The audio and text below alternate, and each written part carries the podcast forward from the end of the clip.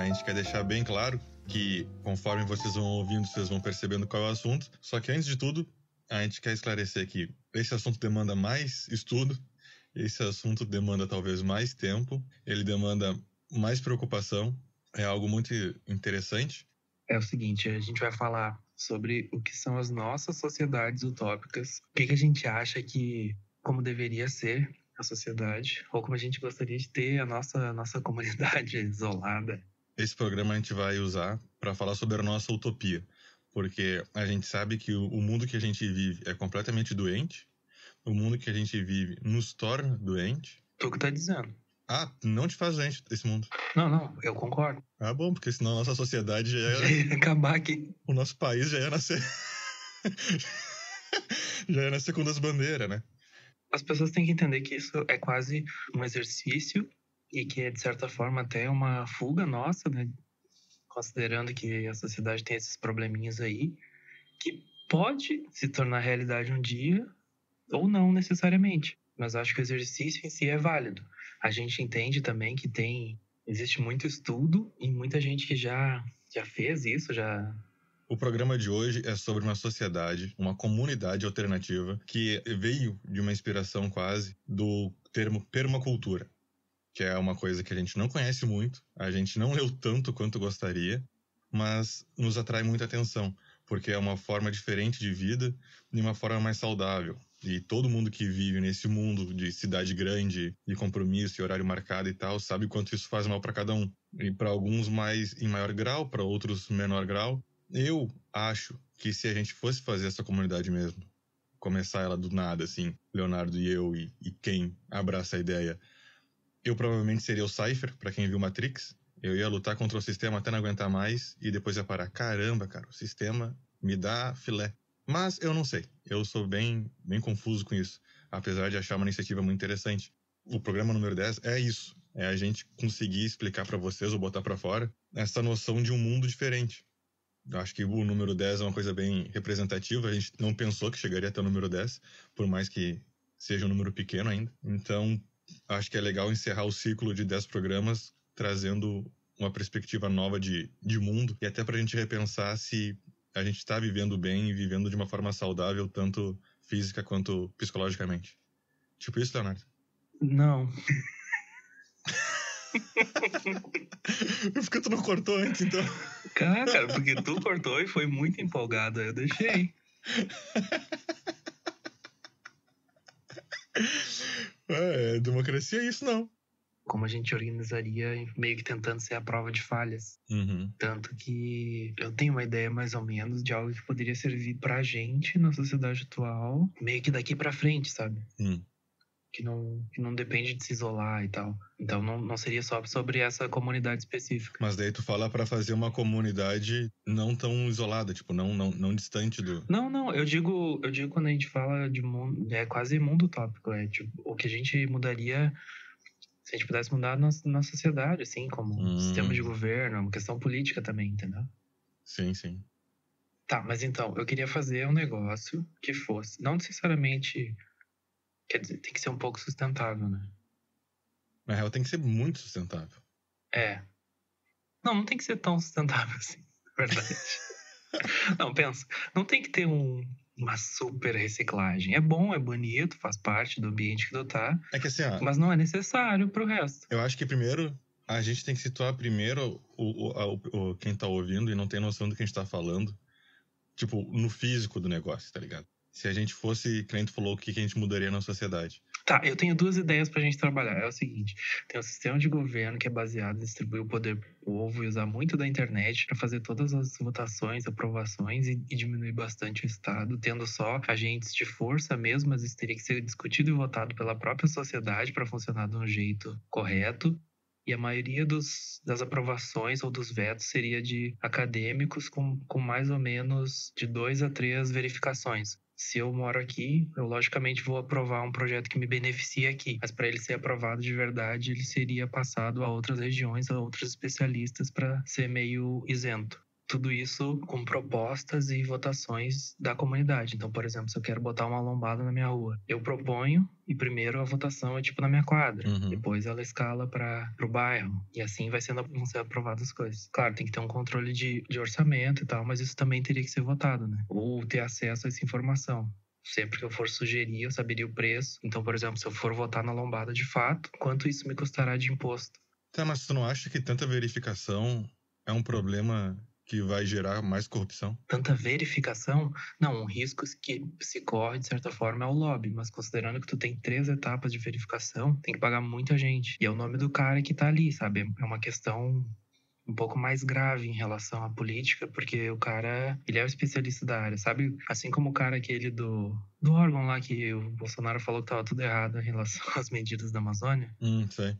Tipo, ele foi um dos poucos que o cara, ele não era político, ele era cientista. Começaram a falar assim, ah, tu tá, tá nos prejudicando por isso e isso e aquilo. O cara falou assim, beleza, então, foda-se. Vou embora. Então tem essa ética, assim, na, na parte acadêmica que os caras respeitariam. Mas isso é só uma sugestão, assim, porque não. Uhum. A gente fica nessa, ah, esquerda, direita, parará, as coisas assim. Uhum. Seria uma tentativa de outro modelo Sim. para situar a galera, a outra seria uma comunidade nossa, que a gente deixa tudo isso da forma que existe, que tá aí, a gente só tenta sair o máximo que der. Óbvio que a gente entende que não tem como sair, é impossível ser 100%, né? Não dá para ir para uma ilha e, e plantar lá e é isso, mas sair com tudo que desse para sair. Tá minimamente distante, minimamente desconectado, não depender necessariamente tanto de coisas da cidade, Uhum. fazer a própria comida e tal. Mas principalmente por uma questão cultural também, né? Hum. A gente é muito impotente em relação a tudo que, que é feito, decidido. Acho que ficou claro isso na, com a pandemia, que dependendo, a galera decide abrir e é isso. Tá em risco, tua família tá em risco, boa sorte. Daí quando tu fala em fugir, eu penso que, que nem tu falou, tem que manter o, o laço mínimo ainda, né? Porque, por exemplo, empregos a gente não teria dentro da nesse segundo modelo que tu apresentou. Se a gente sai daqui, Tem duas formas, né? O que, que eu penso? Tem uma forma que é super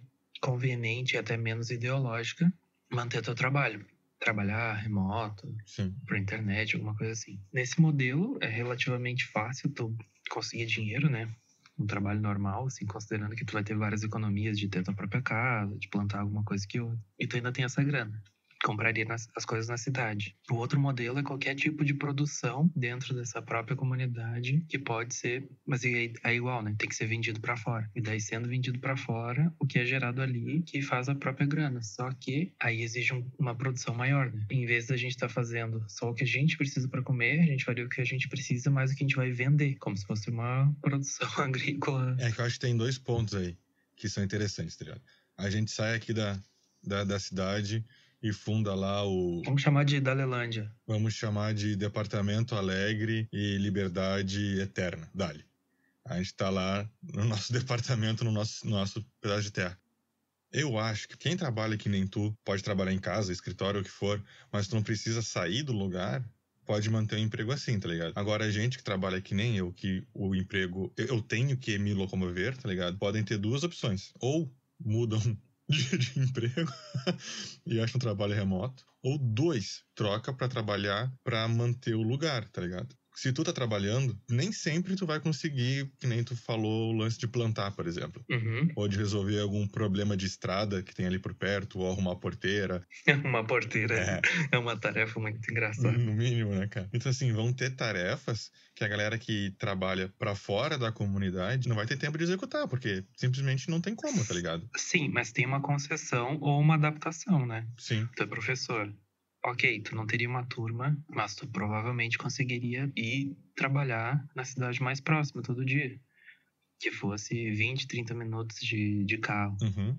Não é uma coisa do outro mundo. Não, não é. Claro, uma concessão que tu tem que fazer, mas seria bem possível. Outra possibilidade é, dependendo da quantidade de indivíduos, tu sabe que eles fariam certas tarefas e tu, de repente, poderia ser professor da escolinha que se formaria ali, sabe? Sim.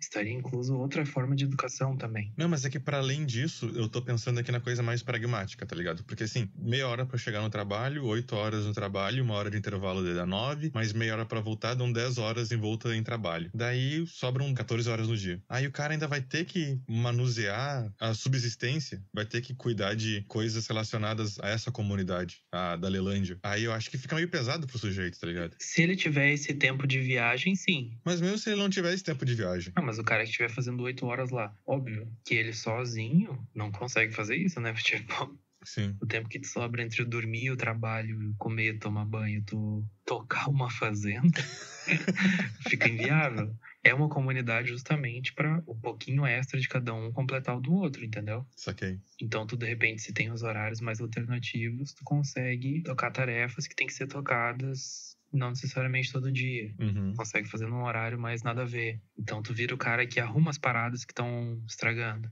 Uhum. Tem que ter uma mega organização, sabe? Nesse sentido. Não, é um, é um trabalho, é um penso, que a gente fala, monstro, né, cara? Porque tem muitos fatores. Vira uma empresa, né? Tem que ter a logística. Tem que ter toda a logística da empresa. É, porque invariavelmente pessoas vão acabar mudando, algumas pelo menos, mudando de, de vida drasticamente, tá ligado? Porque assim, o ideal seria se todo mundo que tivesse filho botasse as crianças na minha mão pra eu virar o professor, lá dentro facilitaria um bilhão por cento, tá ligado? Sim, sim. Só que saindo da ideia de que a gente vai começar o Dalilópolis e não tem criança ainda, tá ligado?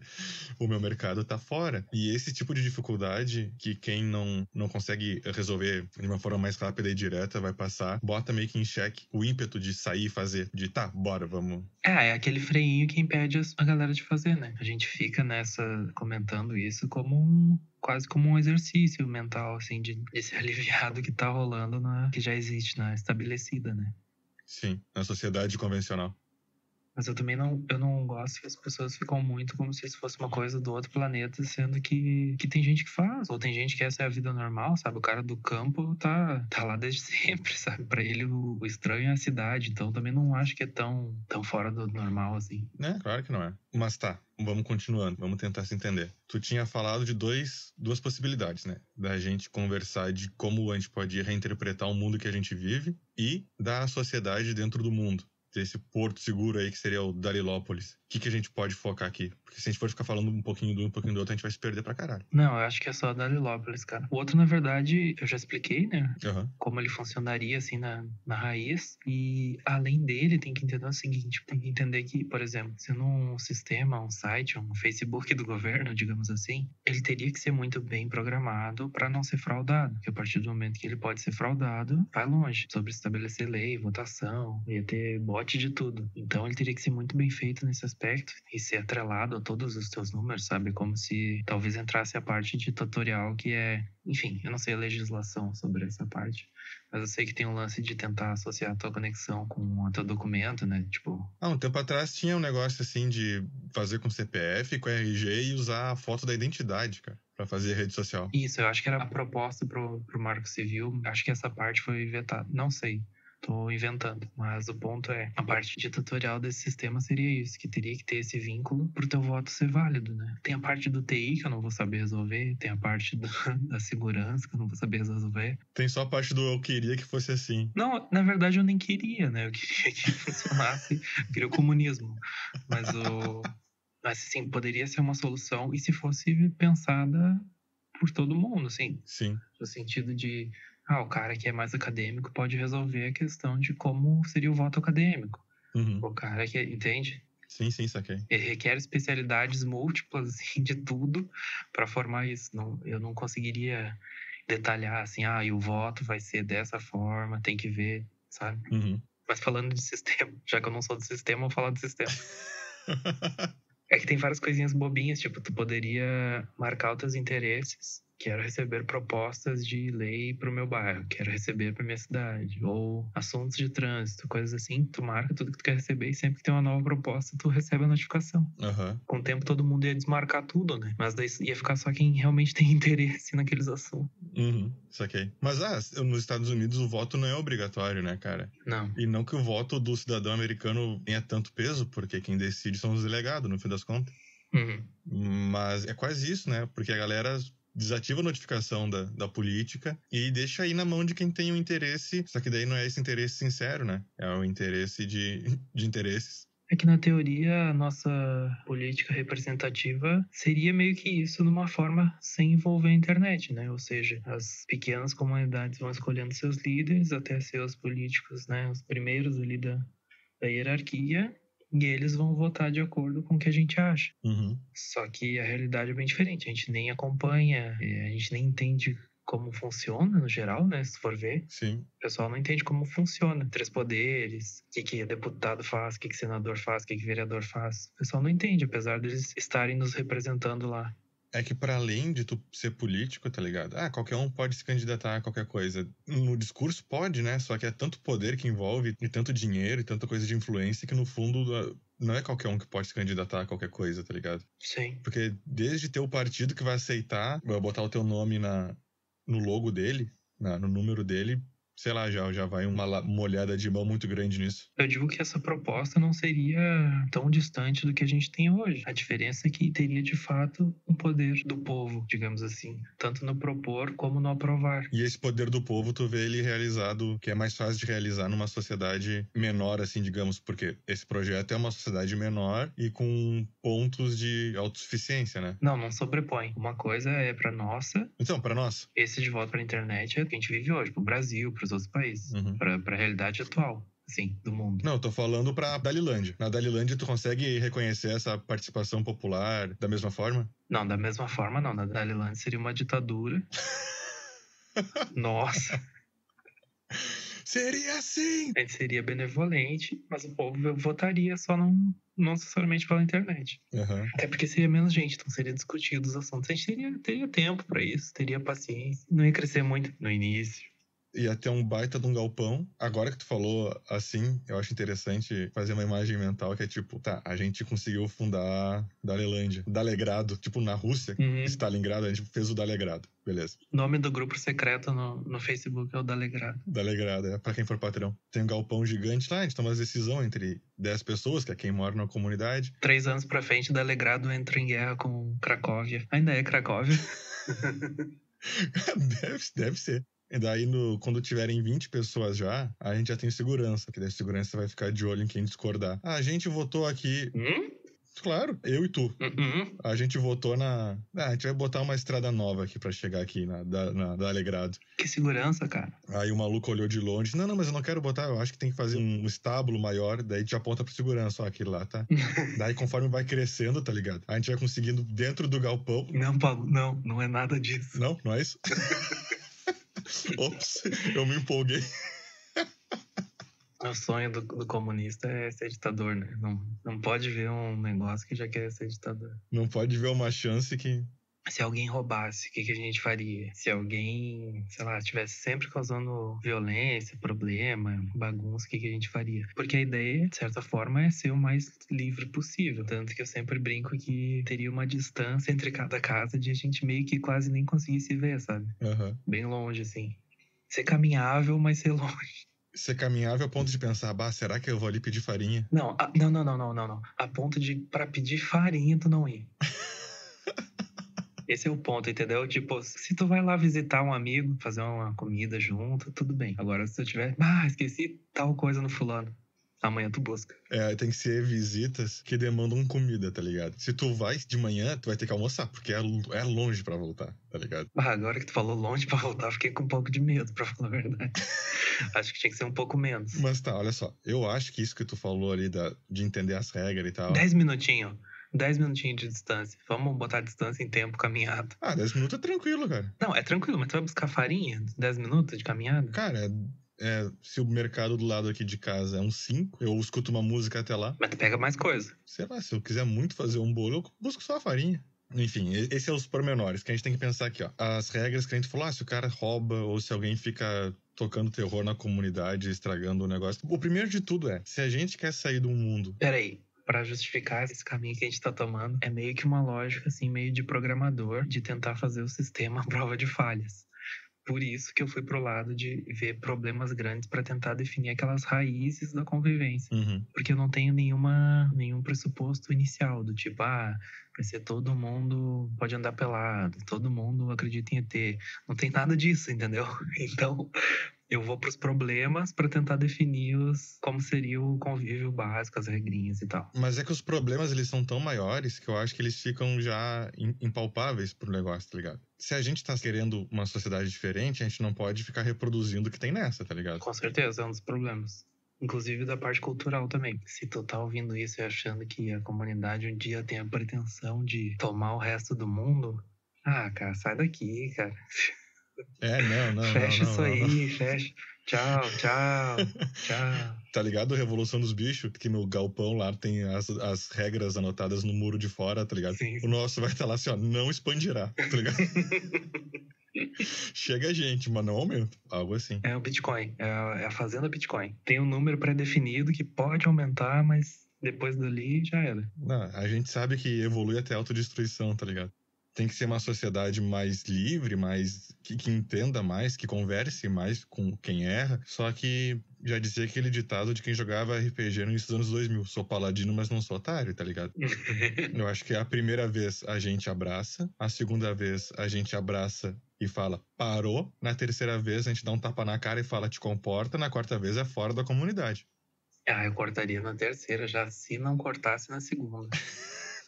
Não, cara, a primeira todo mundo pode errar. A segunda, o cara pode ter, bah, tá, se perdeu. Mas não depende do erro. Aí, aí a gente tá falando da justiça básica da nossa sociedade. Não depende um pouco do erro também? Tudo é justificável partindo do princípio. Se o cara vai roubar para comer, eu acho ok. Agora, se o cara roubou só porque ele quer para ele, na primeira ele já sai. Tá ligado? Talvez. Então. Ah, é, então. É, essa é a questão. E eu acho que se a gente tivesse uma comunidade dessas, as necessidades básicas a gente não deixaria faltar para ninguém, tá ligado? Exato. Tipo, comida, teto, nem que seja o, um galpão comunitário das decisões de noite, a galera que não tem onde dormir, ou não construiu sua casa ainda, dormiria ali, talvez, eu não sei. O que já é um agravante, né? Porque o cara que fizesse algo, ele estaria com o básico todo preenchido. Talvez, cara. Porque se a gente vai construir uma casa e tá lá o Pablo, que trabalha, que fica 10 horas por dia fora do lugar, ou ele paga alguém para construir, ou só vai para lá fim de semana para construir, tá ligado? E, são esses pormenores, tá ligado? Mas, cara, tu tá muito apegado nesse lance de ficar 10 horas fora do, da comunidade. É que todo mundo vê o mundo através da sua construção, tá ligado? E eu fico 11 horas envolto em trabalho. Então eu sei o quão chato que é, tá ligado? O cara ter que fazer qualquer coisa depois disso. Não, mas olha só, tu ia acordar às 6 da, às 6 da manhã, ia tomar um banho, ia tomar um café, 6h45 tu ia estar pronto pra sair. Bah, tomar banho e café em 45 minutos, tá louco. não existe. Tu leva mais do que isso? Mas, com certeza. Tá, tu ia treinar pra conseguir fazer isso. Olha a ditadura comendo solta já. Tu ia fazer esse treinamento pra conseguir fazer isso nesse tempo. Ok. Aí tu ia pegar teu carrinho e ia tocar pra cidade. Ia levar o quê? 15 minutos é pouco, né? A gente ia ser mais afastado. É, o plano inicial era meia hora. Mas tá. 15 minutos. Não, 15. Vamos, vamos dar uma chance. 15 minutos. O teu carro é bom, a gente tá em cima da montanha, é ladeira abaixo. Mas depois pra voltar, ladeira acima. Mas deu problema pra depois. Não, mas tá, enfim. Chegou lá. Sete horas, entra pra dar aula. Aí trabalha tuas horas lá, tranquilo, almoça na cidade. Que hora que seria esse retorno aí? Para quebrar o teu galho, eu vou te ser mega honesto e falar que às vezes o professor dá aula num dia e não dá aula no outro. Ou então dá aula duas horas num dia e no outro dia dá seis, digamos. Os horários, a, apesar de serem flexíveis. É, não, por isso que eu tô te perguntando como seria esse horário. É, apesar de serem flexíveis, depende de cada instituição e, e do quanto tu tá disposto a trabalhar, tá ligado? Porque tu vai deixando o currículo e conforme vão te chamando, se tu tá com horário vago, tu, tu pega. Mas é que eu tô dando muito o meu exemplo, porque podem ter mais pessoas que têm um, um, trabalho assim, digamos. Se a gente for parar pra pensar em quem a gente conhece e quem a gente conversou sobre isso, nem, a gente nem precisa dar nome. Ó, um exemplo bom. Eu tenho um exemplo pronto para isso, que é o seguinte. Exemplo do médico. A gente precisaria ter um para qualquer emergência ali, né? Teria que convencer algum a estar junto. Ou médico, ou enfermeiro, alguma coisa assim. Uhum. Ao mesmo tempo, ele não poderia trabalhar ali. Ele teria que trabalhar em outro lugar. Sim. E é um trampo desses que, tipo, tem que ser feito em outro lugar, sabe? Sim, sim. Não tem que trazer os doentes para lá. É, não vai mudar de forma alguma. Então, eu entendo que tem outras profissões que sofreriam assim ou até mais para estar tá nesse contexto. Mas, de novo, as concessões que cada um teria que fazer para estar tá nisso, sabe? Uhum. Fulaninho decidiu que, que ele ia ser ladrão. Ele acha que tá jogando RPG, né, cara? Qual, qual tua classe ladrão?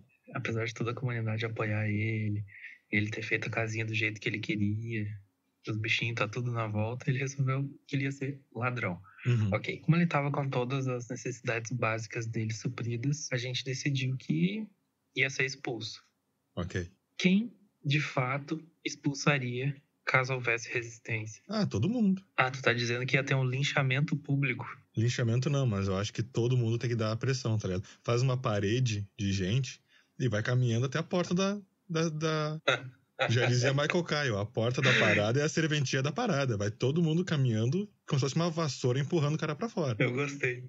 Porque tu tem coragem. Eu gostei, eu visualizei e gostei. Porque eu imaginei todo mundo com aqueles garfos de. Isso, Frankenstein, caçando ele no moinho. É. Porque assim, cara, se tu tem a coragem de votar pra expulsar o cara, tu vai ter que expulsar o cara, tá ligado? Quando tu fala de comunidade assim, eu penso muito na carne. Nada a ver, mas tudo a ver, porque eu sou a pessoa que não mata bicho. Eu não mato mosca. E se eu tivesse que matar o bicho pra comer, eu não comeria carne, sabe? Então, é muita coisa que a gente, que a gente abriria a mão possivelmente vivendo em comunidade. Então, se a gente vota que alguém tem que ser expulso, todo mundo tem que ter coragem e não, eu quero que ele saia, então como grupo unido e todo mundo decidiu, eu vou lá e expulso. Agora, quem não quer expulsar o cara. Coragem eu acho que todo mundo teria pela, pela própria condição. De maior número, né, talvez? Não, não, não, não por isso. Eu digo coragem de, de ser um cidadão com mais coragem no geral.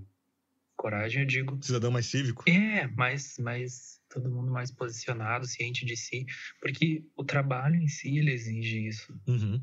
Que nem eu falei, toda organização teria que ser algo próximo a uma empresa. E sei lá, tu vai estar às vezes trabalhando de noite no meio do mato, tu vai estar catando ladrão. no meio do mato. Tu vai estar criando certos tipos de máquinas, por exemplo, se fizer um moinho no riozinho, no riachinho, uhum. tu tá fazendo máquinas ali que te colocam em risco na, na produção, sabe? Então acho que vai ser todo mundo um pouco mais duro nesse sentido. Ah, claro. Então acho que coragem não faltaria. A questão é, nenhum deles é um agente do Estado, nenhum deles é um, um policial desalmado. Uhum. Entende? Nenhum deles, assim, é um, é um cara já corrompido pelo sistema, assim, né? Já, como é que eu vou te dizer? Que perdeu a fé uhum. naquilo ali. Todo mundo é cidadão. E daí vai ter o quê? O cara entra dentro de casa e fala assim: não vou sair. Todo mundo tá de acordo que ele vai sair, mas vai fazer o quê? Vai tocar fogo na casa? Não vai? É. Mas é que. Privar ele das, das, dos acessos da própria comunidade, tu estaria, de repente, fazendo um favor pro cara. Tipo, ah, agora ele não tem que plantar mais. Cara, eu, eu do, do, fundo do coração, se a gente tá na situação que tem um cara que tem o. Tem um cara que não faz nada, ou que roubou, o que foi. Todo mundo falou, ele não vai mais ficar aqui. E o cara se tranca em casa e fala, daqui eu não saio. Eu sou contra a pena de morte. Eu sou contra linchamento. Mas tinha que matar. Derruba a porta, amarra o cara, bota uma venda, dirige seis horas, solta em algum lugar com um cantil de água e volta. E se o cara aparecer de novo, é tiro. Não sei, cara. Porque não faz sentido daí tu votar pro cara ir embora e tu só privar ele das coisas. Porque senão tu deu a, opção 1, tu deu a, a opção 2, a 3, tá ligado? Ah, agora ele vai ter que entender que ele tem que plantar. Agora ele vai ter que entender que ele não rouba, senão ele vai, sabe? Só isolado da comunidade, eu acho que não. É que, de certa forma, ele teria que desistir do direito dele de estar lá, né? Porque até tô amarrando ele com, com cantil d'água, que ele ia inventar de chegar lá com polícia e dizer, ó, oh, essa é minha casa, aqui estão minhas coisas, e essas pessoas me expulsaram. E aí vai todo mundo preso e ele vira o dono da comunidade. Não, porque isso tudo vai estar no nome da, da comunidade. Tudo isso o quê? Tudo isso todo o físico ali tem que estar em algum nome, tá ligado? Ele não vai existir por si. Tudo é público, então, é comunismo. Exatamente. A casa não é dele, a casa é ocupada por ele, a casa é do grupo, tá ligado? Ele precisa de uma casa, ok, ele vai ter aquela casa ele vai fazer a manutenção daquela casa, ele vai usufruir daquela casa, ele vai estar seguro naquela casa. Mas a casa não é dele. E assim como um caderno no, no ensino público, depois ele passa adiante. É, eu. Caderno não, o livro do ensino público. Um livro de biblioteca é assim também. Tu pega, tu lê, tu. Tem gente que risca no livro, quando devolve, tá lá riscado e, e cagaram, sabe? Cabe ao outro que receber depois cuidar. Fica legal porque o cara que. Ou que decidiu sair também, né? Não necessariamente que foi expulso, mas ele. A casa dele desocupada serve para receber alguém que não necessariamente tem uma casa ainda. Isso, isso. É que nem aquele lance que eu falei da. Tipo um dormitório. Tá ligado o Fallout 3? Uhum. Que tem o. lá em Megaton City tem um dormitório, masculino e feminino. Uhum. É uma parada tipo essa, tá ligado? Acho que tem que ter uma casa de transição, uma quarentena, sei lá, pro cara conhecer o lugar, conviver com todo mundo, e daí depois que ele. E nessa casa, nessa casa de quarentena, tem um negócio bem assim, tipo, semi-religioso, onde fica passando as regras da humanidade pro cara ir se acostumando. Eu acho que é super válido. E eu, como professor de história, me. E futuro teólogo, me proponho a, a ter essa função.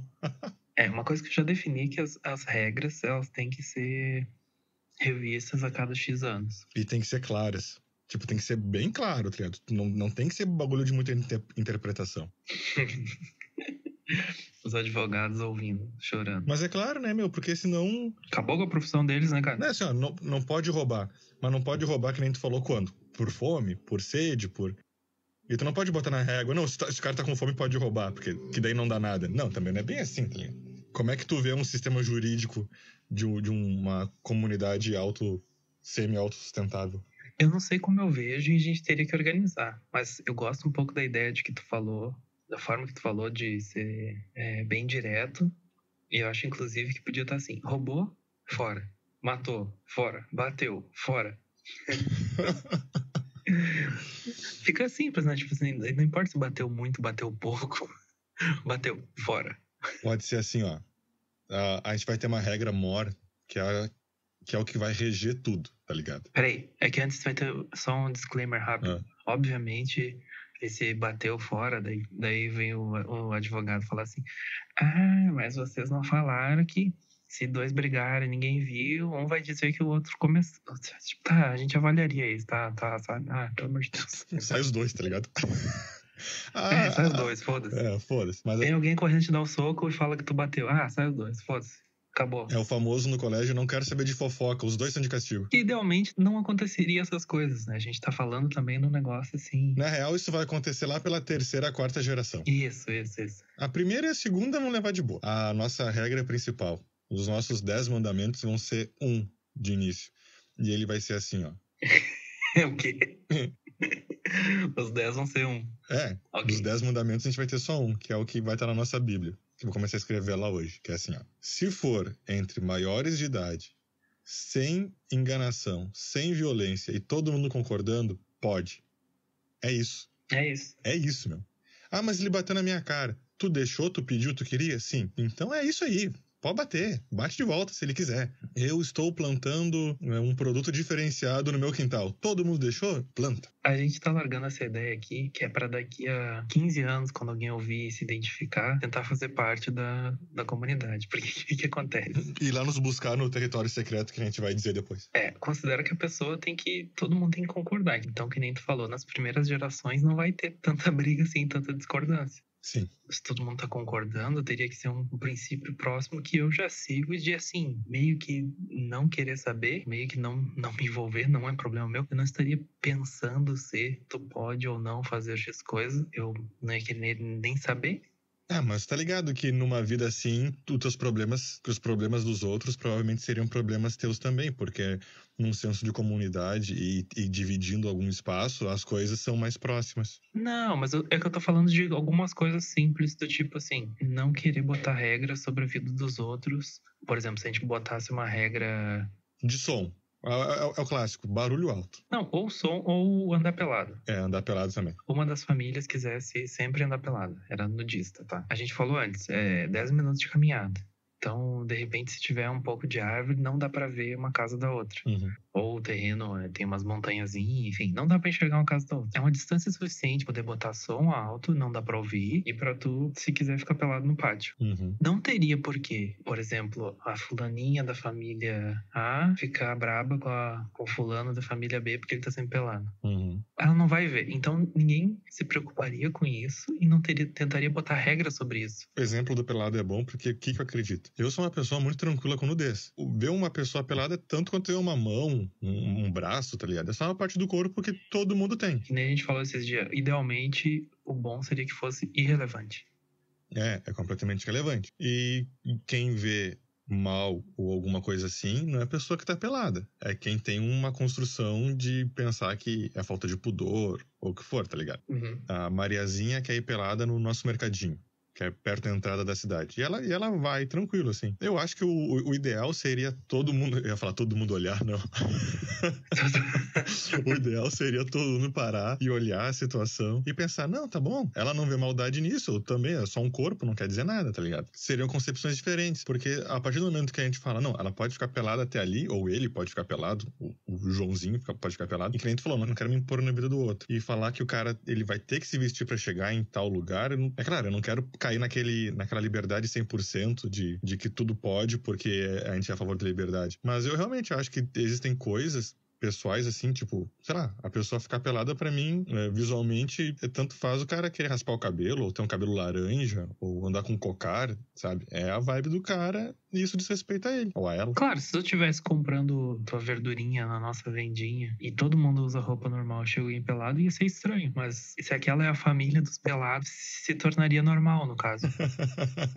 exatamente, exatamente. É esse o ponto que eu quero abraçar. Primeiro eu ia ressaltar que isso que tu falou de ah, todo mundo para e avalia, eu acho que podia ser uma das principais formas de organizar tudo que surgisse novo a gente pararia e discutiria. Uhum. Então, por exemplo, ah, tem os peladão aqui, quem não gosta do peladão? Ninguém gosta do peladão. É tipo, pô, tem como vocês botar uma roupa, pelo menos nos espaços de convívio público, entende? Ah, sim, sim, sim. Eu entendo que isso é uma certa restrição, se tu quer ter bastante liberdade, ao mesmo tempo a gente tem que entender que seria uhum. que não tem como a gente chegar lá sem carga. Sim. Então a gente tem a carga cultural da sociedade que a gente vive, né? O pelado ele é estranho talvez o três, quatro gerações de todo mundo pelado se torne normal. Mas até lá é estranho. E isso com várias outras coisas, né? Todo, vários conceitos, a própria ideia de punição, tudo isso que a gente falou, a gente herdaria um pouco, mas muitas coisas tentando se livrar. Mas se a gente fosse parar para pensar nisso, a gente tem que desenvolver mais outro aspecto, só que esse lance de liberdade, ele, ele pega bastante. Se a gente fosse parar para pensar em classificação de drogas, por exemplo. Um, uma pessoa bêbada uhum. é muito mais destrutiva uma pessoa que fumou um baseado. Esse é um ponto, não tem nem que bater boca, tá ligado? Isso é. A galera bebe e fica violenta. A galera fuma e, e fica com fome. Não necessariamente fica violenta, mas uma das coisas que pode ficar é violenta. Sim, ou chato, ou vomitando, enfim, eu sei porque eu sou esse cara. Enquanto o outro só pode ficar com sono e fome. Se o cara tiver uma bad, ele vai ficar chorando no canto dele e não abraçando a galera e dizendo que considera muito. Mas o ponto é que assim, ó, os jovens da, da nossa comunidade teriam pais, até onde eu entendo. O pai vai falar assim: não, tu não pode andar com aquela família, porque aquela família, além de nudista, fuma maconha. Aí o pai do nudista, não, vocês vão andar com aqueles caras, eles bebem muito, eles têm até uísque em casa e, e, sei lá, a própria noção de liberdade que a gente quer ter, ela vai esbarrar na carga cultural e de uma forma muito mais pesada, porque a, a, a, além da, das concessões que a gente vai ter que fazer e das assembleias para combinar tudo, vai ter coisas que a gente não vai abrir mão, preconceitos que não se abre mão. Começa a ficar um pouco complicado, porque da forma que tu colocou agora, parece que a gente passaria num, numa constante assembleia para decidir tudo, né? E tentar equalizar todo mundo, partindo do princípio que os os pais fundadores estariam mais ou menos alinhados. Por exemplo, tu gosta de ouvir música alta, eu gosto de ouvir música alta, mas eu fico tranquilo de fone. Eu não necessariamente preciso ouvir para todo mundo ouvir. Sim, sim. Apesar de, de ser algo legal também, mas eu não, não costumo fazer. Tem o negócio da distância das casas. Aí tem o negócio que provavelmente a gente tem um gosto parecido. Então não incomodaria. Então os primeiros teriam essa, essa sinergia do que acreditam evitaria ter assembleia o tempo inteiro, né? Sim. Agora eu não sei como ficaria depois, porque entra aquele problema que nem eu comentei quando a gente tinha falado disso antes, o problema da religião. Por mais que a diretriz maior seja que idealmente fosse espiritualidade, né? Não fosse religião, fosse só o cara crença, o cara só acredita para ele assim e é isso aí. Só que esse cara provavelmente passaria para os filhos. Muito provavelmente. A outra família passaria a dela. Começaria essas fofoquinhas que tu falou assim, tipo, ah, não anda com aqueles porque parará. Ou ah, tu viu que tal faz tal coisa, e já ia começar toda uma, uma bagunça. Eu, como um dos pais fundadores e muito interessado nessa área, faria algumas regras e algumas leis que é nesse negócio que tu falou, tipo, da questão de assembleia e do espaço de convívio comum, tá ligado? A gente trazendo pro meu sonho daí. Seria completamente laico nos espaços abertos, sem ter nada religioso, só que cada pessoa, e justamente pelo espaço de casa e tal, poderia fazer o que quisesse na questão religiosa. Só que qualquer tipo de conflito que uma religião geraria com a outra, por exemplo, demonizar o amiguinho, ou sei lá, agredir alguma lei local digamos, nossa, né? Ah, minha religião quer que eu roube. Aham. Essas coisas, elas teriam que ser repensadas, tá ligado? Não sei se eu não me incomodaria com uma religião com sacrifícios animais, sabe? E eu não sei como é que todo mundo veria isso, porque isso é uma coisa muito complexa e muito gritante. A princípio, eu não teria problema, tá ligado? Não, eu tô contigo nessa. Outras pessoas poderiam ter. Então, o sacrifício animal não sendo feito em espaços de convívio e nem velas acesas em espaços de convívio e nem orações feitas em espaços de convívio, sem que todo mundo concordasse, tipo, vamos fazer uma oração na religião do Joãozinho hoje, amanhã a do Pedrinho antes do almoço, aí tudo bem. Agora, se o cara, não, porque eu vou, porque a minha reli-" aí o, o cara não serve pro lugar, tá ligado? É muito complicado, porque olha só, eu vejo que tu falou, ah, se o cara fizer o sacrifício na, na casa dele, não tem nada a ver com isso. Ok, mas por exemplo, tem o fulaninho fez isso, e daí a filha do outro fulaninho viu pela janela isso acontecendo.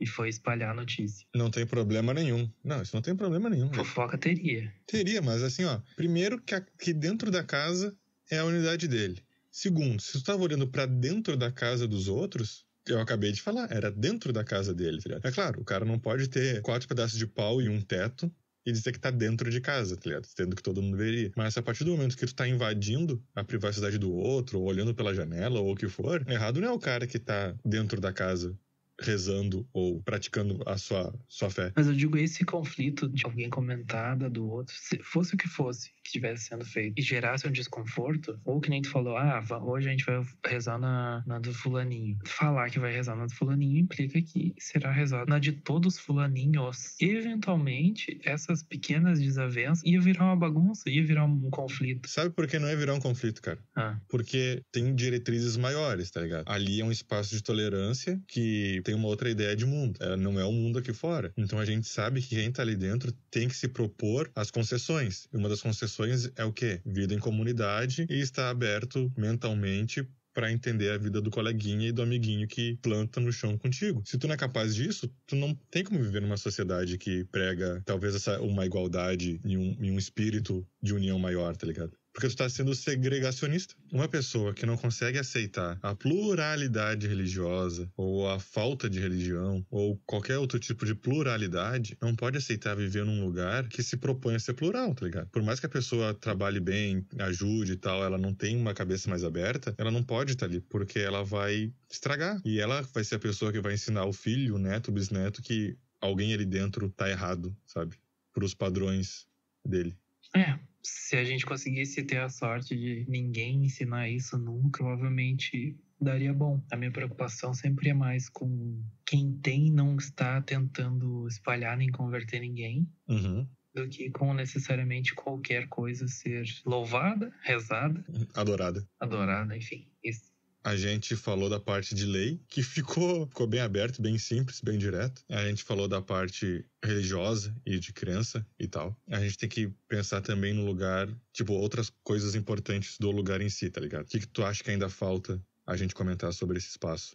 Além de, da própria imaginação física dele, tá ligado? Vai ser um lugar mais friendly da natureza, ou se vai ser de produção de alimento, ou se vai ser um lugar que vai procurar outras formas de interagir com o meio, além da, do que a gente já conhece, tá ligado? Considerando que ninguém teria muito dinheiro, teria também muitas concessões na parte da organização para se formar a comunidade. Uhum. Então, por exemplo, inicialmente é provável que tivesse que ter uma casa grande inicial pública, Hum. por questão de valor, de construção, de tempo. Se mais de uma pessoa fosse para lá antes de ter outras casas e ficasse nessa casa pública, poderia ir adiantando outros tipos de estrutura que a gente teria que construir lá, né, como poço, plantação, essas coisas.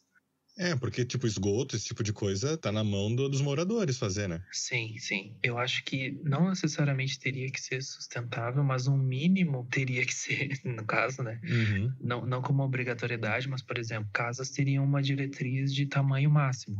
Área máxima, na verdade, né? Porque o formato não teria que ser padronizado. Foda-se, cada um faz o que quiser. O cara mora num iglu, numa estrela, num feijão. Se quiser levantar uma tenda de circo, fica à vontade. Desde que ela esteja na, na área limite, né? Pra não ter. Que de repente, não sei, a gente cria, daí aparece um milionário falando: ah, a gente quer, eu quero também, tá com vocês. Eu gostei da ideia. E daí o cara chega lá e faz uma mansão do tamanho de um estádio. Não faria sentido, né? É, não, não faria sentido. Quem, quem pagaria essa luz? Quem, quem forneceria essa água? Não, não faz sentido nenhum. Moça, a mimosa tá morrendo de sede, moço. Daí tá a vaquinha dura no chão, né, cara? Com a língua pra fora.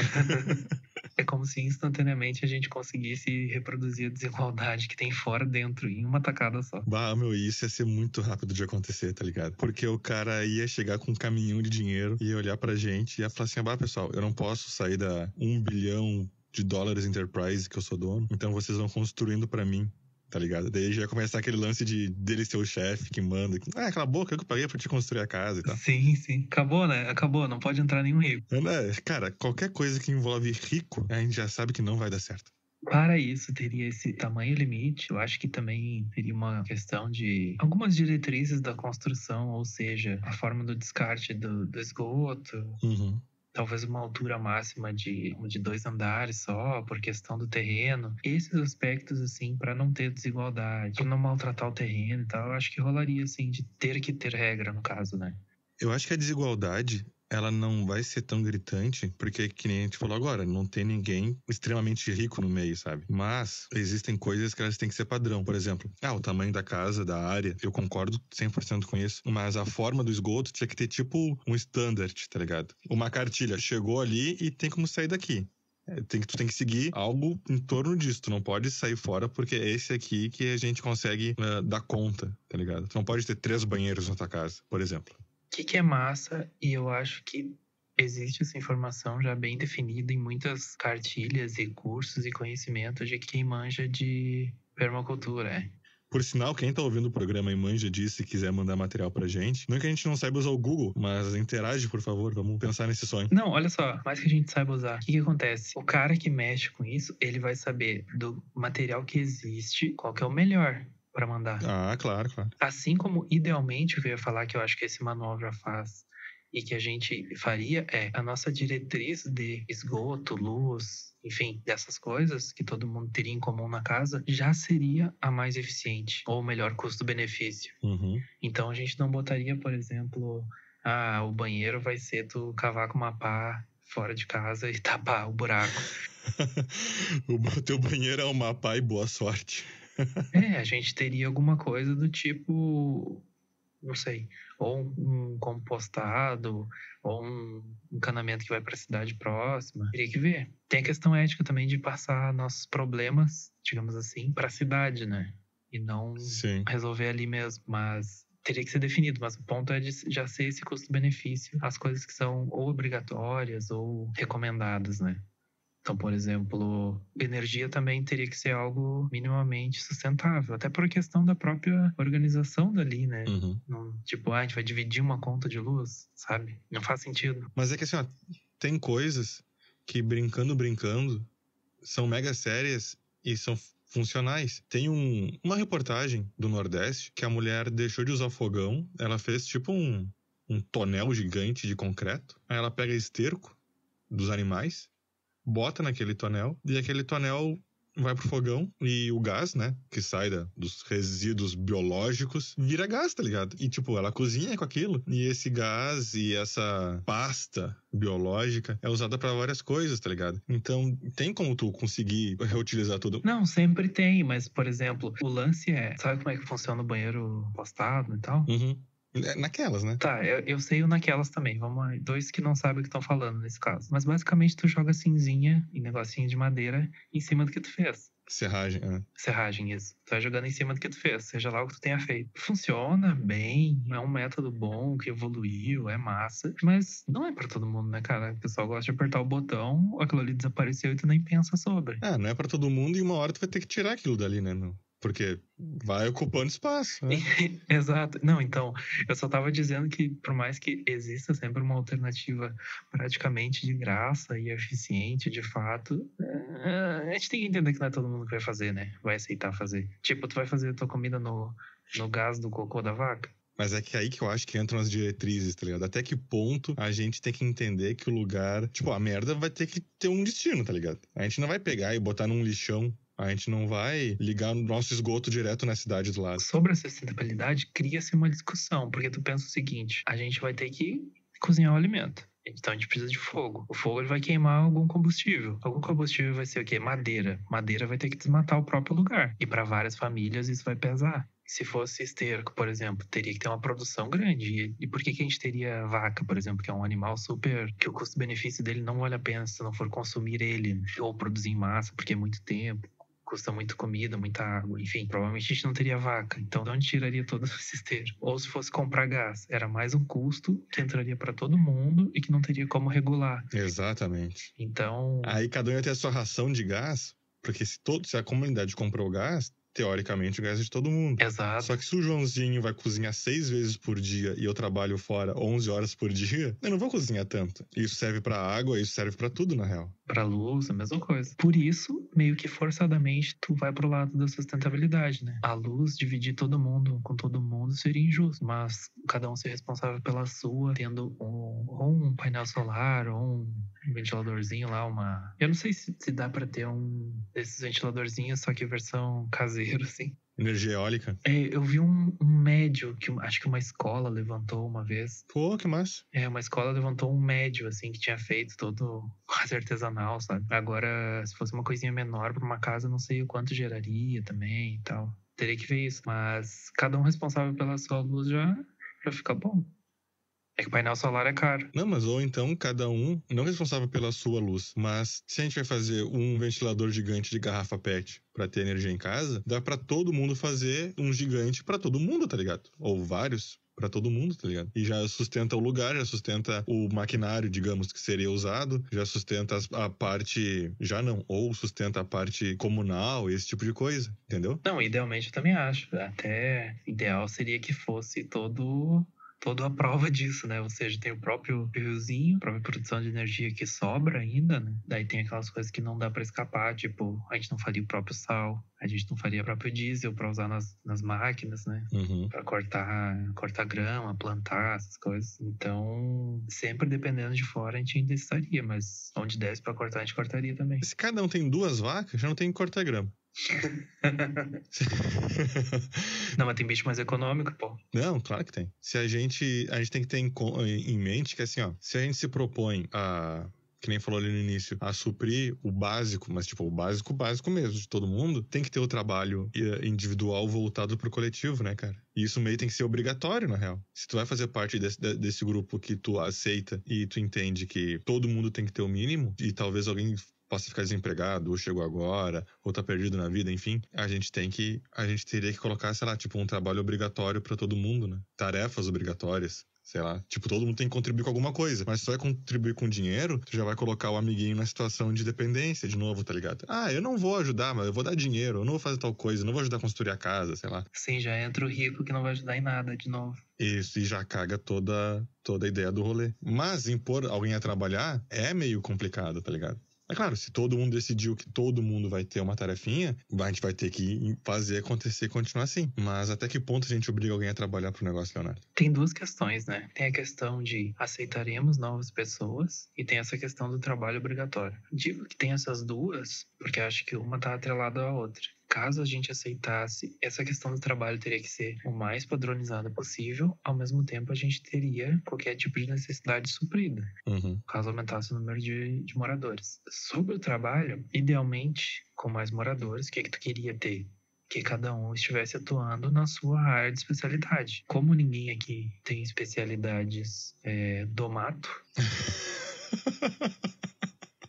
especialidades do mato a gente estaria ou escolhendo uma para se especializar ou indo numa, na mais correlata possível. Uhum. Então, por exemplo, extrapolando, eu que sou designer estaria ajudando a criar certas máquinas, facilitando certos caminhos que a gente teria que criar lá. Sim. Ou tentando melhorar nossos sistemas, nossos, nosso armazenamento, nossa organização, coisas desse tipo. É que se a gente cavar, sempre vai conseguir achar alguma coisa, porque uma das minhas áreas favoritas é a história e a Idade Média. Então eu manjo, sem querer, eu manjo muito de teoria de plantio, tá ligado? Do que, que foi a Revolução. Do que... Não, tu faria o nosso trebuchet. Não, com certeza. Não, também. Não, isso, isso aí eu já posso começar agora. Mas o, o ponto é que teria isso de achar áreas correlatas e acho que teria que ter sim um tipo de trabalho obrigatório. Uhum. Mas obrigatório é difícil ser um obrigatório. Com outro nome. É difícil ser um obrigatório que não, não seja ditatorial ou, ou uma coisa desse tipo. Sabe o que podia ser, cara? A gente podia ter um banco de trabalho voluntário. Mas é assim, ó. Ninguém faria. Não, não. Mas aqui tá aí o ponto. O nome é Banco de Trabalho Voluntário. Tá, não, calma. Tem é 10 vagas, tem 10 pessoas. que eu ia chegar lá. Olha só, tem que ter um, um tempo reduzido. Tu faz algo que é concordado pela comunidade que aquele é o, é o teu serviço e é um serviço útil para a comunidade. Então, se tu tivesse disposto a plantar, tu poderia ser o cara das plantações e tá pela tua conta lá, entendeu? Mas e se ninguém quiser essa função específica? Tipo, tem três caras que querem ser a polícia e sobrou espaço pro plantador. Alguém vai ter que plantar. Esse é o problema desse sistema, na verdade. Esse que tem que achar a solução. Porque o que eu ia dizer é que aí entra um. Aí entra o nosso podcast alternativo. É, o nosso, nosso jargão. Jargão não, o nosso lema. Poderia ter uma moeda própria. para ser esse, em vez do trabalho voluntário, que nem tu falou, essa moeda própria. Bah, mas daí. Então, Aí já entra. Tu viu como vai complicando, né? Vai. A moeda própria poderia. Só ganharia com o serviço que tu fez pra, ali pra dentro. Assim a gente não teria que tratar com dinheiro de fora. Ah. Entende? Não, não daria pra comprar Justo, justo, no justo. nosso joguinho, nesse aplicativo, não daria pra tu botar dinheiro e comprar a moeda do jogo. Uhum, Tu só ganharia a moeda do jogo jogando. sim. Só que, claro, vai balançar essa economia, né? O cara que foi arrumar o- a água da galera tem que ganhar uma moeda suficiente pra ele comprar o cara que tava plantando cenoura. Mas aí entra um problema muito grande, cara. Todo mundo vai querer o trabalho que dá mais moeda e não um trabalho que tá mais correlacionado com a sua função. Sim, sim, sim. Então, a galera vai perder aquilo que tu falou lá no início, eh, que tu idealizou no início, do cara fazer porque é o certo, tá ligado? Porque, ah, eu sou muito bom com agricultura, mas foda-se, quem vai ganhar dinheiro é o cara que tá construindo a ponte? Eu vou ajudar a construir a ponte. A primeira geração não teria esse problema, né? Tu sabe? A primeira geração ia chegar lá e dizer: Ah, entendi, se eu não fizer isso aqui, não, não tem comida. Sim. E daí faria. Não, a primeira e a segunda geração sempre vão ser as puras, tá ligado? A- a- a- o, o negócio que ainda não, não subiu a cabeça o Na poder. verdade, a melhor é a segunda, né? Porque a segunda nasceria lá. A terceira já, já começa as disputas internas. E a primeira é a galera que se ferrou levantando o prédio. Mas fala aí, então, como a gente distribui o trabalho? Vai estar lá o banco de trabalho, tá? Vão ter funções vagas. A gente pode adotar um sistema rotacional Bom, bom. A cada X tempo. Tu trabalhou descarregando pedra, tá? E é bom que à medida que o pessoal for morrendo, todo mundo sabe fazer tudo. claro, tem que pensar nisso também. À Exatamente. medida que o pessoal for morrendo, todo mundo sabe fazer todas as funções. Exatamente. E até pode ter uma diferença entre o pagamento do Dalecoins. Só que não pode ser nada que vai gerar o desgosto pelo trabalho, tá ligado? Da aversão a uma função. O cara que tem trabalho bruto, digamos, não pode receber muito menos ou muito mais de alguém que vai ter um trabalho menos braçal. Tem que ser algo que vai se, se equilibrar, porque todo mundo vai ter que fazer em algum momento. Mas olha só, isso não é o equivalente ao trabalho que paga mais? Porque de repente a gente faz assim, ó. Tanto o cara que carrega saco de batata quanto o cara que planta batata, eles ganham sempre a mesma coisa, tá? Não tem uma diferença salarial. Tá. Porém, um trabalho é claramente mais fácil que o outro, em termos de cobrança física. E daí não rolaria essa disputa pelo trabalho mais de boa? É que aí vai de pessoa pra pessoa. Vou te trazer um exemplo real. Eu já falei aqui no programa que eu trabalhei descarregando caminhão, tá ligado? Eu adorava. tipo, era, era muito cansativo, tá ligado? Mas, sei lá, era divertido. Não não é uma coisa que o cara quer fazer a vida inteira, tá ligado? Mas tem, tem gente que gosta de mexer o corpo, sabe? Então.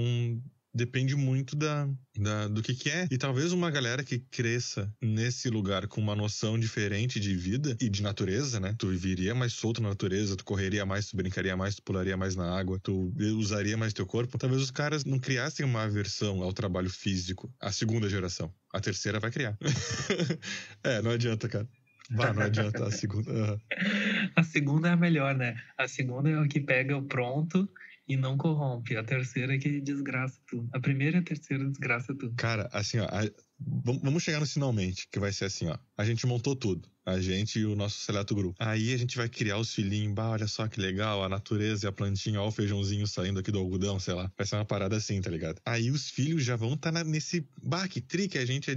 Não que a gente é diferente, mas enfim, a gente tem essa vida aqui em comunidade e tal. Os filhos dele vão pensar: não, mas por que eu tenho que carregar saco de cimento? Por que, que eu tenho que, que fazer isso? Ah, mas acho que eu vou pra cidade, lá tem, tem mais coisa tem um estilo de vida diferente. Lá tem um escritório para ficar sentado a vida inteira. Enquanto o meu tio burro tá aqui carregando batata nas costas, é só eu ir no, na, no mercado e comprar lá. Eu acho que, que uma comunidade dessa, não que ela tivesse um fim, mas ela teria que lidar com isso, tá ligado?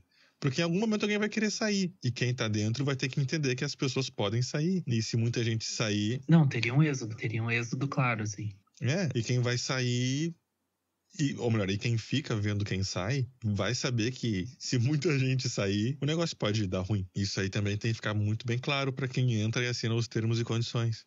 Não, faz parte da organização da empresa. Tá recontratando, tá achando gente nova, tá vendo quem saiu. Então a gente já, a gente já sabe que a gente vai aceitar gente nova, então. É que depende, porque pode ser um lugar que a gente vai para aposentar e para morrer, e curtir até chegar a esse ponto, ou pode ser esse lugar que vai aceitando gente para se tornar uma, um negócio, assim, uma comunidade mesmo, um micropaís. E se a gente fosse pensar em manter o lugar, para além de lei, a gente tem que pensar em algo que seja uma polícia, cara. Eu acho. Não pode ter polícia, cara. A polícia vai, vai, vai, fazer, vai fazer bagunça.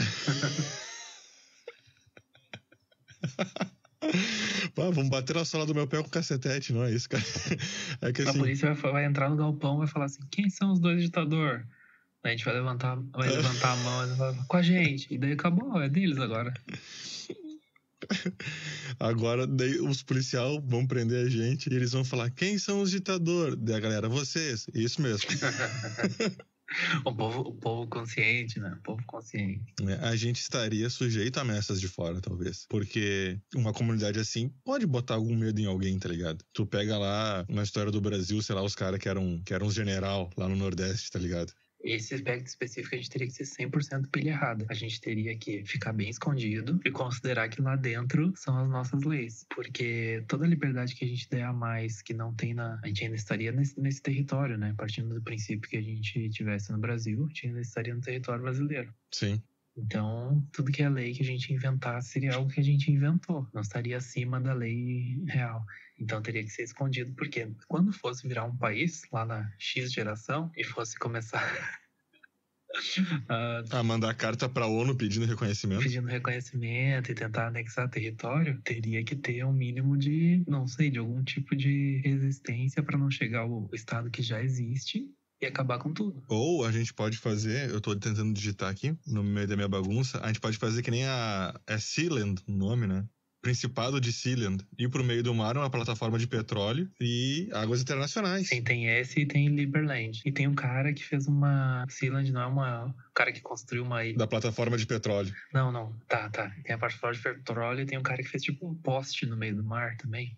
E botou uma casa e falou que era um país. Não, esse aí não é o cara que tinha um espaço de, sei lá, 4 quilômetros de um país entre outro e ninguém queria pegar porque era um pântano. Aí o maluco chegou lá, botou uma bandeira, tá, é meu. Isso é Liberland. Esse é Liberland, não pode crer. Liberland é isso. Mas teve um cara que cara, com um sistema muito louco, de uma startup muito louca, só para pegar dinheiro de milionário, que tu põe um. Tu faz como se fosse uma microplataforma de petróleo, que tu crava um, um pau no meio do mar e faz como se fosse um mastro, que é uma casa, e o cara declarou um país, deu problema, porque ele estava em águas internacionais. Mas enfim, a ideia é que não tivesse esse conflito com o Estado maior, o Estado que ele pertence, que seria muito complicado, considerando que a gente teria uma parte do terreno ali, né? Mas eu acho que a gente ia anexando aos pouquinhos. Como que não quer nada, ó, vai esticando Como que a... não quer nada. Opa, compramos o terreno do lado. Opa, essa, essa rede aqui tá, tá caindo pro lado, tem que ver isso, hein? Vou avisar lá o, o chefe. Vamos botar essa cerquinha mais pra lá. o nome disso é Política de Pouca Ideia Territorial. Tá ligado? Como é que vocês cuidam as fronteiras? Ah, aqui não é não, pouca é ideia. Vai eu, eu falo brincando isso na invasão, mas pensa o seguinte: de repente, digamos que tudo que a gente falou fosse perfeito, a gente encontrasse soluções que agradassem a todos, todo o tempo, tipo assim, uma situação bem utópica mesmo, né, hipotética. E isso começasse a chamar a atenção das pessoas não para acabar com a, com a comunidade, mas para participar dela. Problemas surgiriam pela superpopulação, né? Eu não queria limitar o, o projeto a X quantidade de pessoas para resolver essa equação de mais gente procurando. É que na real, eu acho que a gente pode limitar. Gente, sabe o que a gente tem que fazer? sabe o que a gente tem que fazer? Porque a gente tá organizando de verdade. a gente tem que pegar e fazer censo, cara. Tudo é no censo. A cada dois anos, mete um censo. Pode crescer? Não pode crescer? Como é que tá o espaço? Só que se a gente for fazer isso, a gente vai ter que ter alguma divulgação, talvez. Abriram vagas no Principado do Dalequistão. A gente pode ter uma lista de espera e a gente pode ter entrevista para quem entra, que daí a gente faz, seleciona perfis. Porque olha só, pensa que é difícil a gente se livrar do bêbado no centro da cidade. Mas se tivesse uma lista de espera, com uma triagem, entrevistas, análise de perfil, de repente já ia filtrar muito de ter o bêbado no centro da cidade, entendeu? Sim, sim, sim. Mas a galera ia chegar assim, tá, olha só, eu quero dar dinheiro e tal, eu quero. Não, o senhor não tá entendendo aqui, o dinheiro é. Não, não, não, não, não, não. Não aceitamos, senhor. O cara fala dinheiro leva um tapa na cara. Não, porque eu tenho dinheiro. Pá! Não, mas eu só falei dinheiro. Toma outro. Até ele parar de falar dinheiro. Não, ele já ia tomar o veto na hora. É. A gente tem que deixar claro que o veto existe, né, meu? O veto existe. Para quem tá ouvindo, o veto ele é basicamente um não irrevogável. Tem alguma coisa que ela é crítica, é não e deu. Quando a gente tem que decidir as coisas do podcast, os dois têm o poder de veto. A gente pode sugerir coisas, a gente pode discutir coisas, a gente pode criticar coisas, mas se surge a carta do veto, acabou. É dois. É dois aqui. Se um fala não, é não, acabou, tá ligado? Uhum. É, é, legal que a gente estava discutindo alguma coisa do programa em algum dos grupos e acho que eu falei alguma coisa eu dei alguma ideia e tu só escreveu veto. Ok. E eu ainda expliquei, ó, o veto é assim, ó. Quando alguém fala veto, deu. Não, não, não discute. O veto é o veto, cara. Dois tem que concordar pra sair o negócio. Não adianta. O cara pode dizer assim, ó. Ah, eu acho que não. Se o cara disse acho que não, ele tá disponível a conversar ou a entender. Ele vai discutir, vai discutir, vai discutir. Mas esse cara falou, não é não. E isso tem que ficar claro também, porque assim, ó, a gente é ditador, mas é ditador com coração. A gente quer que todo mundo entenda. que todo mundo entenda como é que funcionam as regras. O veto. A gente pensou em organização, a gente pensou em espaço físico. A gente pensou não, a gente pincelou, né? A gente pincelou. Mas assim, ó, uma coisa que a gente falava muito era tecnotureza, tecnotureza misturar tecnologia com natureza. Uhum. É possível misturar isso, meu? Tipo, fazer um ventilador de bananeira, uma casa em cima da árvore, com um elevador puxado por cipó, ou a gente vai ficar no tradicional? Acho que tão romântico assim, não, mas eu acho que tem várias soluções inteligentes que dá para fazer e fica massa ao mesmo tempo, sabe? Uma coisa tipo casinha na árvore, dá para fazer algumas estruturas, o próprio próprio material natural dali do lugar pode fornecer. Então, por exemplo, tem um lance de tu puxar água de um lugar alto que tu faz que nem, sei lá, índio, assim, de cortar o bambu no meio e fazer o caminhozinho da água, sabe? Uhum, um aqueduto quase. É, só que isso quase sempre é feito da forma que dá, com o que tem, de um jeito que só resolva. Que pode. É, do jeito que pode. Mas talvez desse para fazer a mesma coisa, só que um pouco mais caprichado. Não sei como, teria que avaliar cada, cada estrutura, né? Mas acho que tem um ponto a ser, a ser combinado aí. Por exemplo, eu não acho que a gente não seria Amish. Não teria por que excluir a tecnologia completamente. Uhum.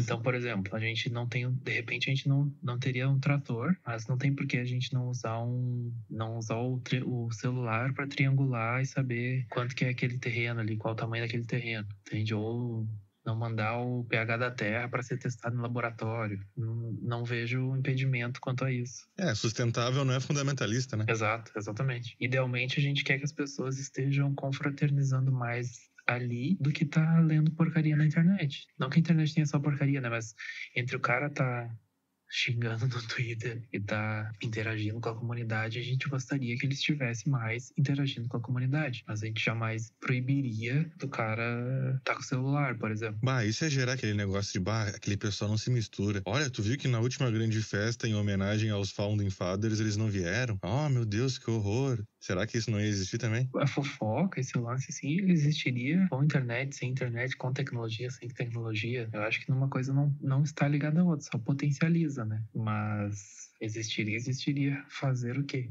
Idealmente, os indivíduos lá selecionados para estar seriam melhores do que isso. E festas nacionais?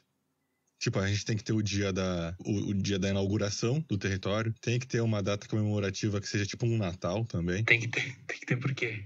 Vamos discutir isso aí já agora. Vamos é. meter um veto já. e tem que ter uma espécie de ação de graças, tá ligado? Eu acho que são três: aniversário do lugar, uma espécie de Natal para todo mundo se abraçar e dar presente, e o dia de o dia da sobriedade, de agradecer pela oportunidade de estar tá lá. De resto, a gente pensa depois. Tá, mas é que algum tipo de Natal ficou confuso. O que, que é isso aí? Tem que ter uma festa cultural do lugar, tá ligado? Tem que ter as próprias tradições e tal. É, é que o Natal eu acho que é isso, tá ligado? Ele é a festa cultural do cristianismo. Tipo, ah, tá, Jesus morreu, presente, ah, pega a tradição pagã, não sei do que, mas é uma, é uma amálgama de culturas. Então eu acho que a gente tem que ter uma festa que represente culturalmente os valores dali. Bota a skin de natureza no Natal. Em vez de ser Jesus e Papai Noel, é Pablo Leonardo. E deu. Não, de repente, se por coincidência, né, a gente faz um solstício. A gente faz isso, sei lá, no solstício, quando o sol estiver alto. Como quem não quer nada.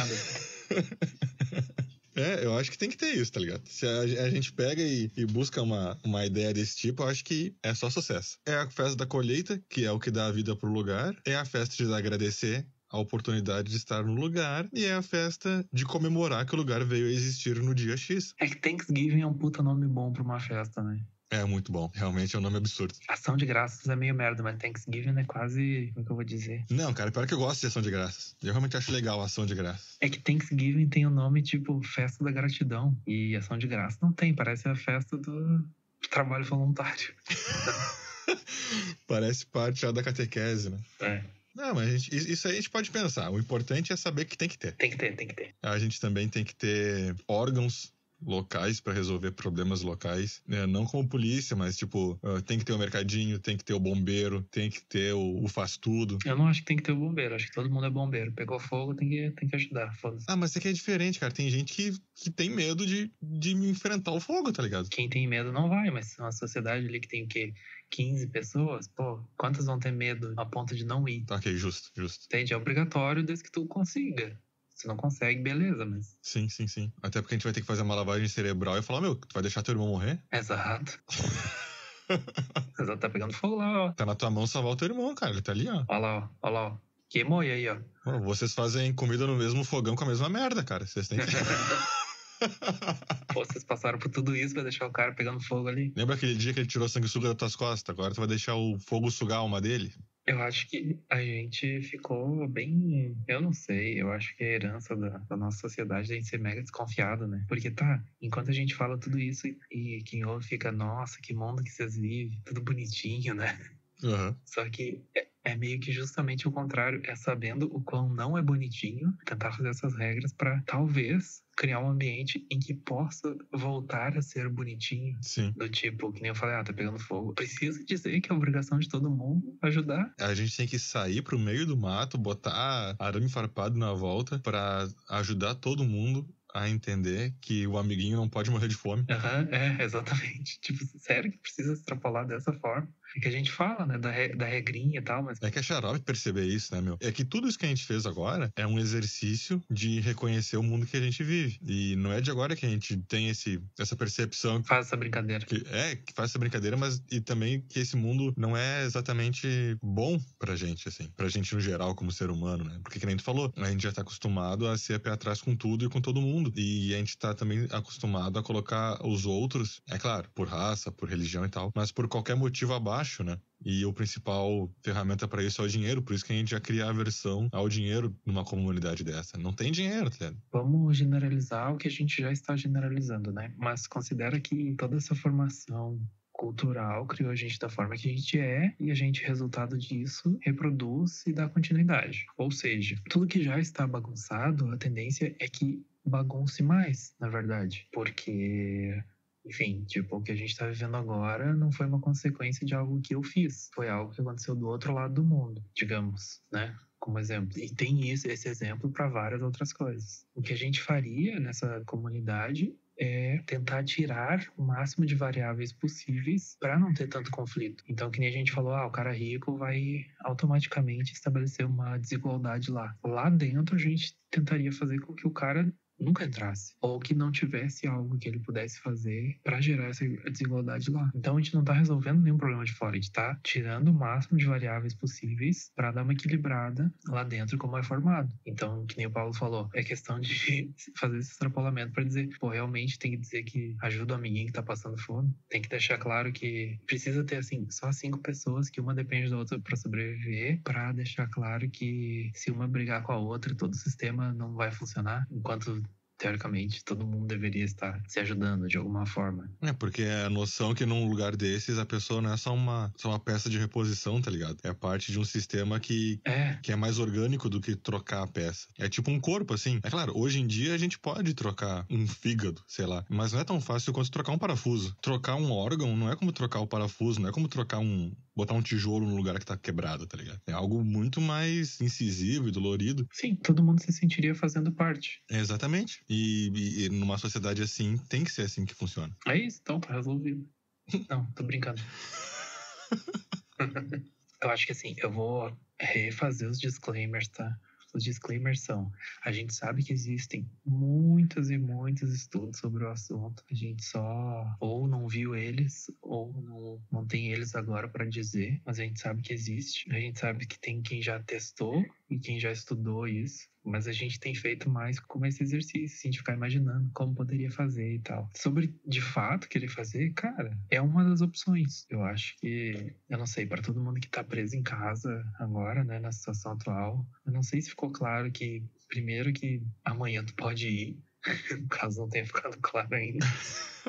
é tu tá aí, não sei. Eu tô no dorme, acorda, come e trabalha, e eu trabalho na frente do PC, né? Eu tenho esse privilégio aí. Mas imagino que muita gente esteja na situação igual. E é um momento que tu pode te dar conta que, bah, só de eu estar num, numa casa, assim, um ambiente mais aberto, ou ter um pet, ou ter uma comunidade, uma coisa assim, mais, de novo, se sentindo fazendo parte daquilo, né? De repente é um estilo de vida que eu deveria procurar. E eu digo se dar conta disso porque que nem eu me dei conta aqui que por mais que eu tenha um espaço físico, eu não consigo plantar nada que fosse dar algum tipo de que fosse valer a pena plantar, sabe? O espaço que eu tenho aqui mal pega sol para daí, sei lá, nascer um tomatinho daqui a um tempo, entende? Que nem tu falou, tu tem espaço físico, só que tu não tem espaço social também, né? É, não.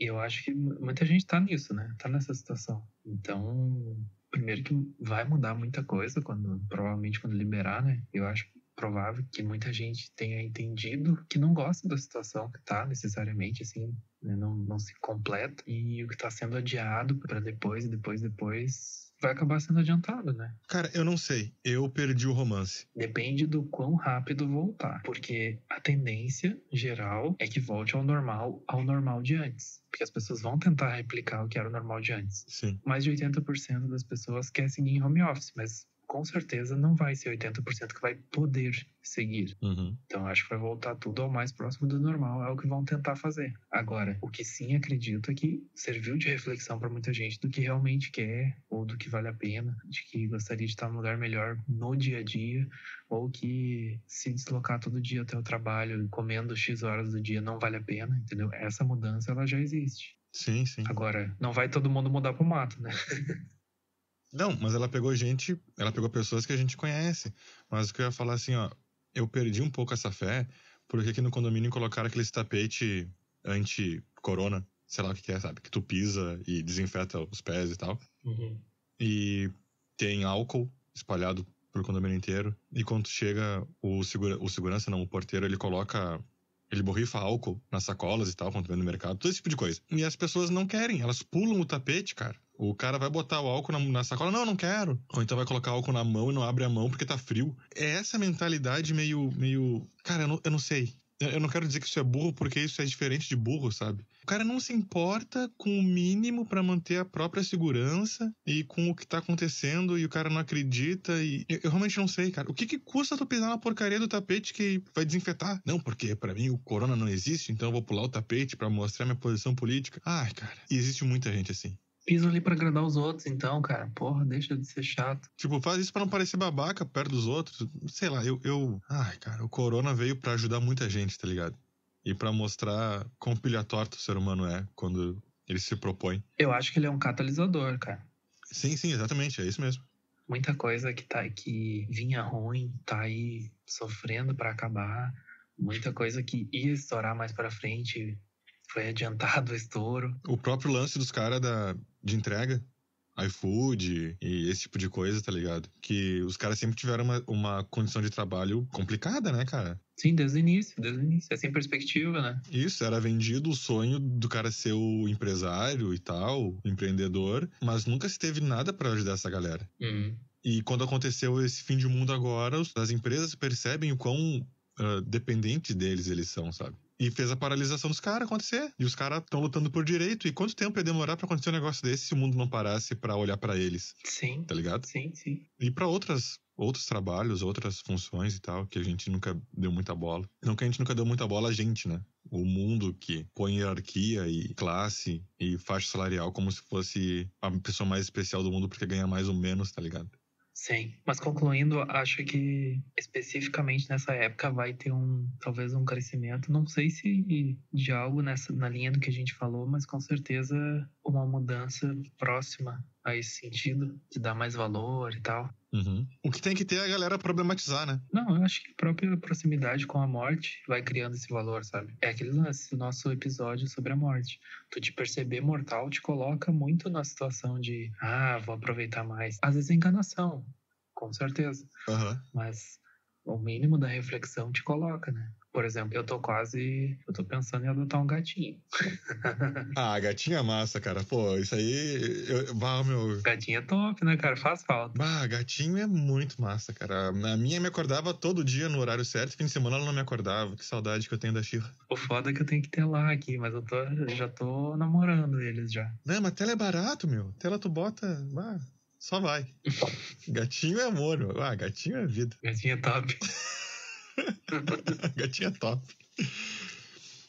Já tem um mascote da, de Dalegrado, né, meu? É o Dalinho, é o Dalinho. É o Dalinho que vai ser um gato. Mas enfim, super entendo que esse programa pode ter uma parte 2 no futuro. Sim, a gente ouviu o Nerdcast de comunidade alternativa antigás. Pra além, a gente ouviu o Como Fundar o Seu País. Exato. Era algo assim, né? Sim. Ah, aquele é muito bom. Tentar botar na descrição os dois. A gente sabe disso, mas assim como outros, outros programas, outras edições, a gente quer, numa próxima edição, complementar com as histórias de cada um, com as ideias e críticas e sugestões de cada um. É, porque quem tá ouvindo também deve pensar alguma coisa e, por favor, vem somar nessa construção de mundo. É, então comenta onde conseguir. Manda pro amiguinho, pro inimiguinho. Se vai mandar pro inimiguinho, tem que ser o inimiguinho que todo mundo queira expulsar da...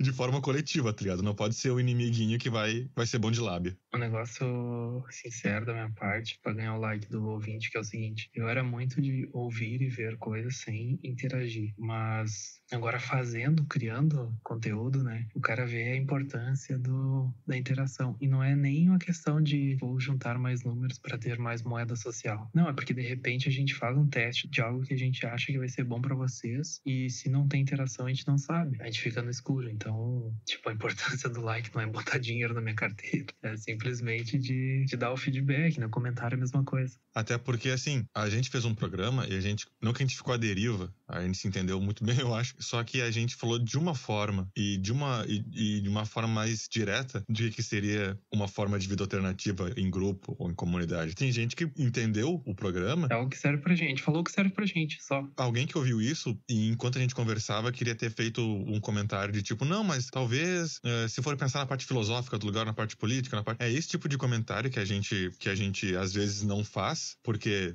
dane-se, não faz, tá ligado? Mas é importante passar para quem tá produzindo e disposto a ter essa conversa com todo mundo, tá ligado? Às vezes a gente não faz também porque, assim como como nosso primeiro, nosso programa de estreia já diz, tudo é mais complexo do que parece. Então, a gente sabe que, por exemplo, que nem eu falei no disclaimer, que, que, existe material sobre, mas a gente também sabe que, por exemplo, chegando lá, ninguém sabe nada de construção. Então, a gente teria que ver a própria construção em si. A gente entende que a gente teria que ter luz e água no início. A gente sabe que tem vários pormenores nesse assunto e outros, né? Mas também a gente vai ficar falando aqui do sistema elétrico da, da comunidade? Se vai ser a tomada de três pinos, de dois, é. É, se não é interessante nem para quem tá fazendo, imagina a gente falando, imagina um ouvinte ouvindo, né? Então a gente pula algumas coisas, por mais que a gente sabe que precise, para passar a ideia geral da coisa. Então, o desafio de agora é, além de mandar pro amiguinho ou pra amiguinha, olha que beleza de trova, vamos morar numa comunidade alternativa. Bah, chama pra. Convida, ó, quer dividir comigo? Quer, quer dividir a tua vida e a tua ideologia comigo no meio do mato? E tu vai mandar pro, pro amiguinho e vai comentar ou mandar mensagem pra gente pra aumentar esse programa e diferenciar, porque isso que o Leonardo falou, pode ter o programa 2 e abrir para outros campos, né, do que, que é viver em comunidade, ou se alguém já viveu em comunidade e quer dizer, gorizada, vocês estão romantizando, ou não, é isso, vamos tentar, tem que dar a cara e tal. Então, manda pro amiguinho, manda pro amiguinho que viveu em comunidade, se tu tiver, e hum, comenta. É isso, né? Isso, é isso aí, pessoal. Valeu. Valeu, boa noite. Beijos.